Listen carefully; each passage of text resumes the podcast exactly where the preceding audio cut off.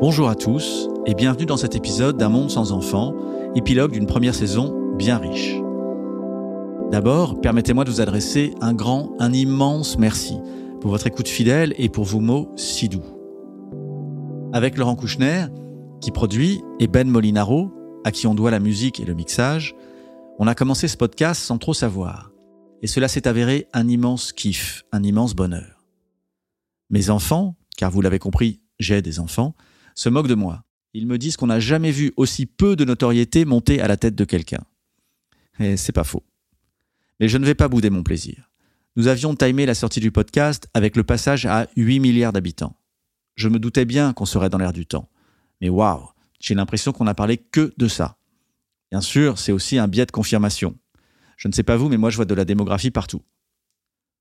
Je ne vois pas le monde tel qu'il est, je le vois tel que je suis disait Anaïs Nin, qui a copié Emmanuel Kant, qui lui-même l'a volé au Talmud. Alors attention, hein, qu'on ne dise pas que ce podcast n'est pas un télo. Mais il n'est pas seulement un télo, il est pertinent. Je suis heureux de voir que tous les chiffres sortis depuis le début de l'apparition du podcast confirment ce que je vous raconte. Je vous disais que la Corée du Sud disparaît sous nos yeux avec un taux de fertilité de 0,81 en 2021, et bim, ils annoncent un taux de 0,79 en 2022.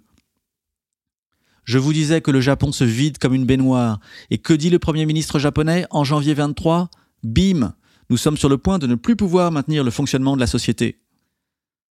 Je vous disais que la Chine a perdu 40% de naissances entre 2016 et 2021. Et bim Les chiffres de 2022 sortent et c'est encore pire, si bien que la chute n'est plus de 40%, mais presque de 50%. 47.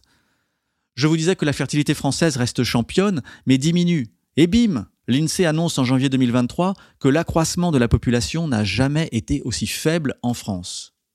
Et ouais, j'ai eu raison. Un monde sans enfants, tout est dans le titre. J'ai eu l'intuition que nous sommes à un point d'inflexion, et ce sentiment, je le dois à l'origine à mes étudiants et surtout étudiantes qui portent un nouveau discours, et je voudrais les remercier aussi vraiment. C'est vraiment avec eux que cela commence. Alors nous voilà au terme de la première saison et il reste tant de choses à raconter. Je veux parler de la vieillesse qui rajeunit. Un monde de vieux sera-t-il un monde en paix?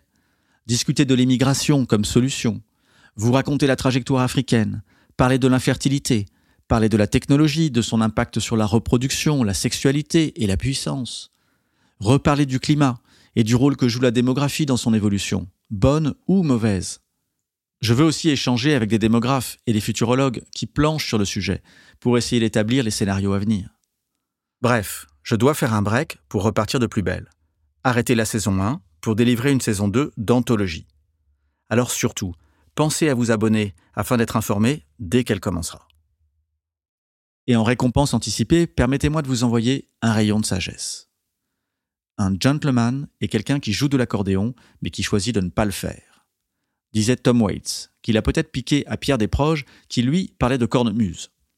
Tout ça est sans doute dans le Talmud. Je regarde, on s'en reparle dans un épisode intitulé L'accordéon et la cornemuse dans le Talmud. Continuez à me suivre dans cette histoire d'un monde sans enfants. Abonnez-vous, likez, partagez, mettez les étoiles. C'est super, ça aide. Et on se retrouve dans la prochaine saison. Et si ça vous a pas plu, mais qu'est-ce que vous faites encore là? Vous devez avoir un sacré caractère, vous. Alors allez-y, partagez-le quand même, et cette fois-ci avec des gens que vous aimez. Je suis sûr qu'il y en a quelques-uns.